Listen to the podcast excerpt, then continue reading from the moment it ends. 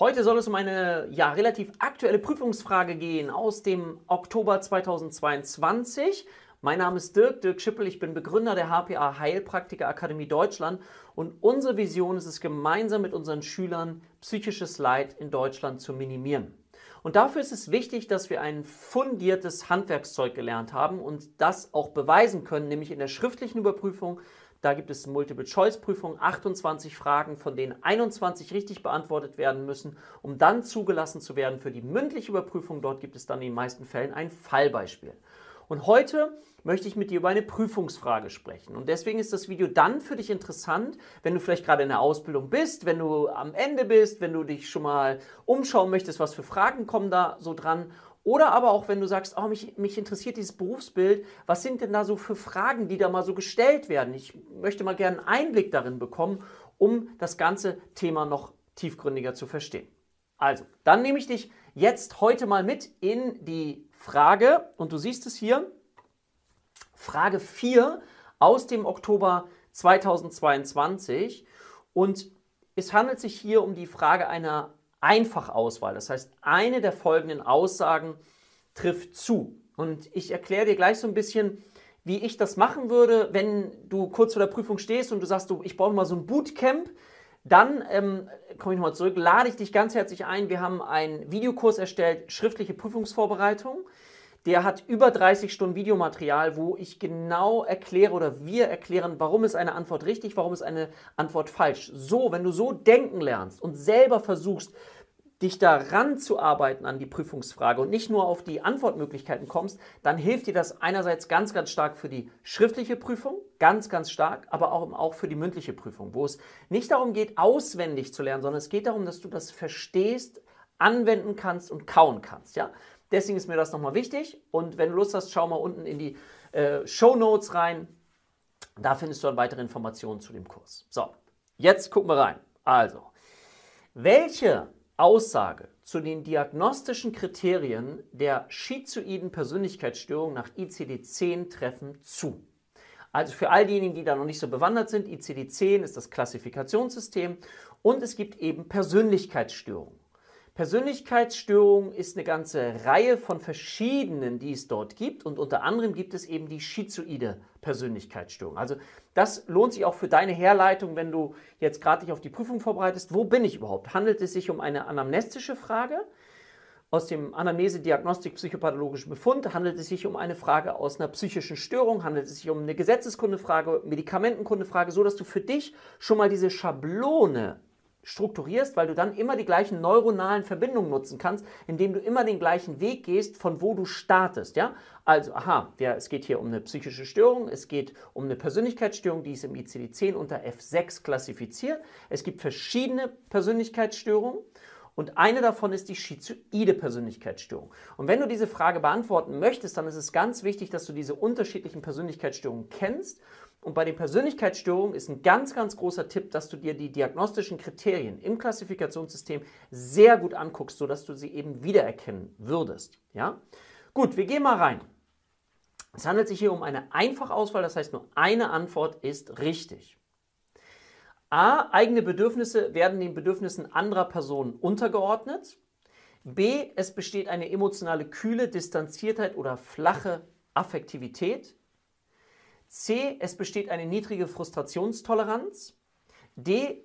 Es zeigt sich ein übertriebener Ausdruck von Gefühlen. Und E. Soziale Konventionen werden übermäßig stark befolgt. Okay. Jetzt ist der erste Schritt zu gucken, okay, kannst du da was wieder erkennen? Beziehungsweise der erste Schritt, den ich dir immer empfehle, ist folgender.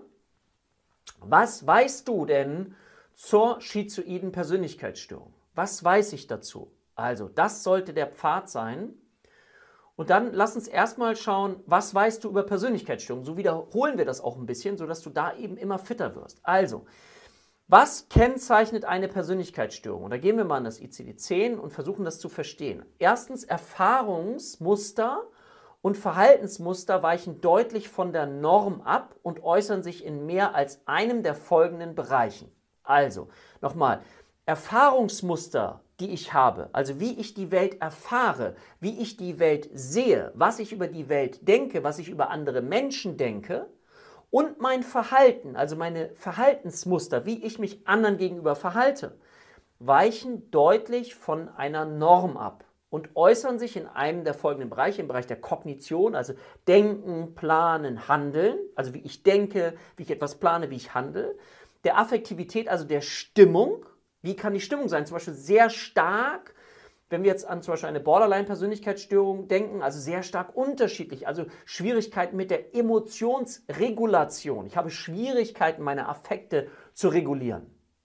Und das ist sehr, ne, Borderline-Persönlichkeitsstörung. Aha, es gibt aber andere Persönlichkeitsstörungen, da gibt es gar nicht so ausgeprägte Affekte. Beispielsweise bei der schizoiden ähm, Persönlichkeitsstörung. Dann die Abweichung von der Impulskontrolle, also wie impulsiv bin ich.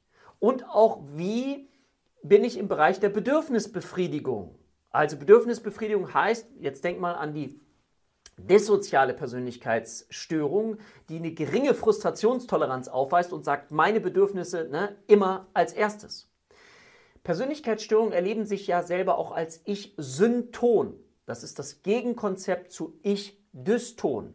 Ich-Dyston, zum Beispiel bei einem Zwangserkrankten, bedeutet, ich weiß, dass es Quatsch ist, meine Hände die ganze Zeit zu waschen, aber ich muss es trotzdem tun.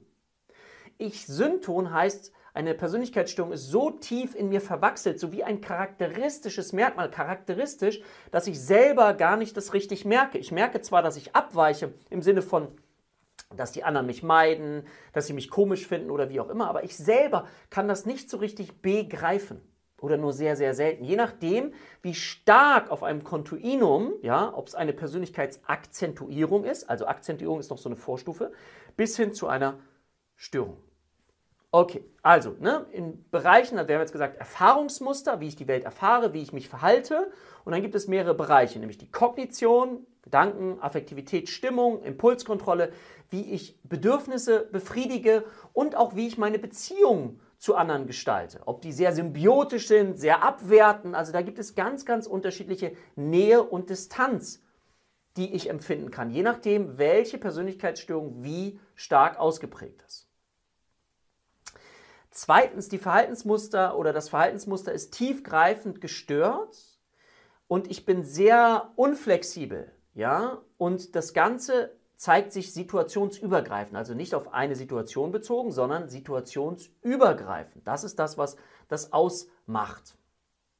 Persönlicher Leidensdruck in Bezug auf dieses Anecken. Erstmal, wie gesagt, nicht ich habe das Problem, die anderen haben das Problem. So ein bisschen die Grundlage, aber nichtsdestotrotz ist es so, dass natürlich dadurch, dass ich anecke, natürlich auch ich einen persönlichen Leidensdruck entwickeln kann. Beginn in der Kindheit, Jugend, wir sagen aber eigentlich nicht mehr Kindheit, sondern eher Jugend-Adoleszenz, das muss man wirklich so sagen. Wir wollen keine Persönlichkeitsstörung ähm, eigentlich in der Kindheit diagnostizieren, auf jeden Fall nicht. Wir würden eher so, vielleicht bei jemandem, der 16 Jahre alt ist, von Akzentuierung sprechen und Persönlichkeitsstörung erst später diagnostizieren wollen. Das ist aber auch so ein Verlauf. Ausschluss einer organischen Erkrankung oder eine andere psychische Erkrankung, die das Symptombild überlagern. Also das müssen wir natürlich auch ganz klar ähm, als Ausschlussdiagnose machen, dass es keine organische Erkrankung ist, die da zugrunde liegen könnte, oder eine andere psychische Erkrankung, die das Symptombild überlagert oder die eigentlich Ursache dafür ist. So, Jetzt gehen wir rein in die diagnostischen Kriterien für die schizoide Persönlichkeitsstörung. Das waren eben nochmal die allgemeinen Kriterien. Also, schizoide Persönlichkeitsstörung kennzeichnet sich dadurch ein durchgängiges Muster von sozialem Rückzug, emotionaler Kühle, ja, bezieht sich ja auch auf Beziehung, Introvertiertheit und Überempfindlichkeit. Ich benutze gern das Bild eines Nerds, eines Computer-Nerds, nur um ganz komplex reduziert dir so ein Bild mit hineinzugeben, damit du das so ein bisschen nachvollziehen kannst. So ein bisschen in dem Bereich auch Autismus, nur als Bild, ja, nur als Bild, damit du schnell eine Zuordnung finden kannst. Die Symptomatik, mindestens vier der folgenden Eigenschaften oder Verhaltensweisen, ne? Verhaltensweisen weichen ab von der Norm. Wenig Tätigkeiten bereiten Freude, es gibt eine emotionale Kühle, Distanziertheit oder abgeflachter Affekt. Da haben wir wieder den Begriff des Affekts. Reduzierte Fähigkeit, Wärme, zärtliche Gefühle für andere zu empfinden oder auch Ärger auszudrücken. ne, dieses introvertierte Spiel, diese Kühle, mich bewegt eigentlich nichts so wirklich. Ja? Und ich kann nicht so viel Nähe empfinden. Die Person erscheint gleichgültig und indifferent gegenüber Lob oder Kritik von anderen. Das heißt, es bewegt und berührt die Person nicht. Sie ist gleichgültig. Das ist gekennzeichnet eben auch durch eine schizoide Persönlichkeitsstörung. Wenig Interesse an sexuellen Erfahrungen mit anderen Menschen. Also das ne, Introvertiertheit, kein großer Austausch, kein großer Wunsch nach Austausch, nach sozialen Beziehungen. Das spiegelt sich alles hier in der Charakteristik dieses Menschen wieder. Fast immer Bevorzugung von Aktivitäten, die alleine durchzuführen sind. Denk an das Thema Computerspielen alleine zu Hause übermäßige Anspruchnahme durch Fantasien und Introvertiertheit. Also ich bin in meiner eigenen Welt unterwegs und bin nicht so richtig in der in Anführungszeichen realen Welt unterwegs. Hat keine oder wünscht keine engen Freunde oder vertrauensvolle Beziehungen.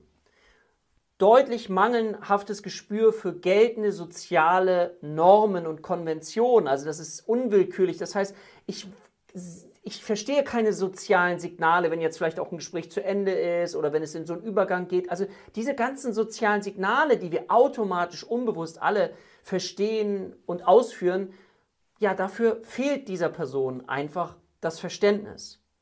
Wenn du bei uns in der Ausbildung bist, weißt du, habe ich das sehr intensiv beschrieben, warum jemand sich so verhält, welche Bindungserfahrungen er auch gemacht hat. Das findest du alles im Videokurs. Ähm, Deswegen kann ich das an dieser Stelle nicht weiter aufführen, weil es natürlich für die Therapie sehr, sehr spannend ist, nachher auch tiefergehend zu verstehen, welche Bindungserfahrungen haben diese Menschen gemacht. Okay, dann gehen wir mal rein. Eine einfache Auswahl. Eigene Bedürfnisse werden dem Bedürfnis anderer Menschen oder Personen untergeordnet. So, Menschen mit einer schizoiden Persönlichkeitsstörung neigen dann eher zu einzelgängerischem Verhalten und orientieren sich eher an ihren eigenen Bedürfnissen. Anderen gegenüber treten sie eher gleichgültig auf. Ja? Also weder übergeordnet noch untergeordnet. Jetzt kannst du mal überlegen, wer ordnet denn seine eigenen Bedürfnisse anderen Personen eher unter? Welche Persönlichkeitsstörung könnte das sein? Und da kannst du jetzt richtig gut dann eben auch üben. Also, Bedürfnisunterordnung gegenüber anderen würde zur Symptomatik einer abhängigen Persönlichkeitsstörung oder eher zur ängstlich vermeidenden Persönlichkeitsstörung passen. Können wir dann auch nochmal tiefer reingehen, beziehungsweise nicht an dieser Stelle, aber das macht Sinn, dass du das tust. Und deswegen ist diese Antwort hier falsch. Gucken wir mal weiter. Es besteht eine niedrige Frustrationstoleranz. Wir sind jetzt mal zu C gesprungen. Niedrige Frustrationstoleranz. Vielleicht weißt du auch, um wen geht es dabei? Niedrige Frustrationstoleranz. Also auch hier die Betroffenen zeigen, wie wir eben schon gesehen haben, eher sich gleichgültig gegenüber Kritik, ne, ähm, die sie oftmals gar nicht tangiert. Auch Lob übrigens nicht. Daher wirken sie eher ruhig und unbeteiligt von außen. Diese niedrige Frustrationstoleranz, die finden wir eher bei der dissozialen Persönlichkeitsstörung. Da mache ich immer so das Bild dieses Zuhälters, nur damit du es dir leicht merken kannst, oder emotional instabilen Persönlichkeitsstörung, wie wir es bei Borderline finden. Deswegen ist diese Antwort auch falsch. DS zeigt sich ein übertriebener Ausdruck von Gefühlen. Welche Persönlichkeitsstörung kennzeichnet das denn eher? Hier haben wir eher einen verflachten Affekt bei der schizoiden Persönlichkeitsstörung. Aber Menschen mit einer histrionischen Persönlichkeitsstörung, die sind häufig übertrieben in Ausdruck und Gefühlen, die sind so theatralisch, äh, die möchten im Zentrum der Aufmerksamkeit stehen. Das ist für sie ganz, ganz wichtig. Neigen zu übertriebenen Gestiken und auch einer übertriebenen Affektmodulation. Ja, oh, ich habe Migräne, ja. Also es ist jetzt natürlich wie gesagt, komplex reduziert und übertrieben, aber ich möchte dir einfach nur ein Gefühl dafür geben, damit du es dir besser merken kannst. Also diese Antwort ist auch falsch. E. Soziale Konventionen werden übermäßig stark befolgt. Hm. Nee, soziale Konventionen werden bei der schizoiden Persönlichkeitsstörung eher verkannt oder nicht verstanden. Also sie werden mh, hm, weder übermäßig befolgt noch nicht befolgt, die sozialen Konventionen, sondern sie verstehen sie gar nicht richtig, sondern sie können sie gar nicht einhalten. Aber es gibt eine Persönlichkeitsstörung, die dies ganz stark, diese sozialen Konventionen befolgt. Und zwar siehst du es hier, das ist die anankastische, die zwanghafte Persönlichkeitsstörung, die dazu neigt, soziale Normen stark zu befolgen und sich dann daran zu orientieren. Das heißt, diese Antwort ist auch falsch. Und dann B, es besteht eine emotionale Kühle, Distanziertheit oder flache Affektivität. Genau das trifft hier zu. Ne? Betroffene wirken oftmals, als ob sie in ihrer eigenen Welt leben. Denk nochmal so an dieses Autistische, was ich vorhin gesagt habe, an den Computer-Nerd, haben wenig Kontakt nach außen und auch kein ausgeprägtes Bedürfnis danach. Auch Außenstehende kann dies als kühl und distanziert wahrgenommen werden. Genau das ist es, ja. Sie zeigen eine flache Affektivität ohne starke Schwankungen oder Ausprägungen in Euphorie, aber auch nicht in Dysphorie. Und das ist das, was die Antwort dann richtig macht. Und wenn wir uns das nochmal im Gesamtbild einmal anschauen, dann siehst du hier, aha, die richtige Antwort, welche Aussage zu den diagnostischen Kriterien der schizoiden Persönlichkeitsstörung trifft zu. B, es besteht eine emotionale Kühle, Distanziertheit oder flache Affektivität. Also, das ist das, was ich dir gerne für als Beispiel mal mitgeben wollte. Jetzt könntest du dir weitergehend die Frage stellen, was ist denn der Unterschied zwischen einer schizoiden Persönlichkeitsstörung und einer Schizotypenstörung, wie wir sie aus F2 kennen? Wenn du magst, gib das gerne mal in die Kommentare. Wenn dir diese Videos gefallen, wäre ich dir sehr dankbar, wenn du dem Ganzen einen Daumen nach oben gibst, wenn du unseren Kanal abonnierst, das ist völlig kostenfrei. Gerne auch was in die Kommentare schreibst. Was ist der Unterschied zwischen schizotyper Störung und schizoider Persönlichkeitsstörung oder auch sonstiges Feedback? Freuen wir uns wirklich sehr. Also, an dieser Stelle sage ich Adieu, bis bald, dein Dirk.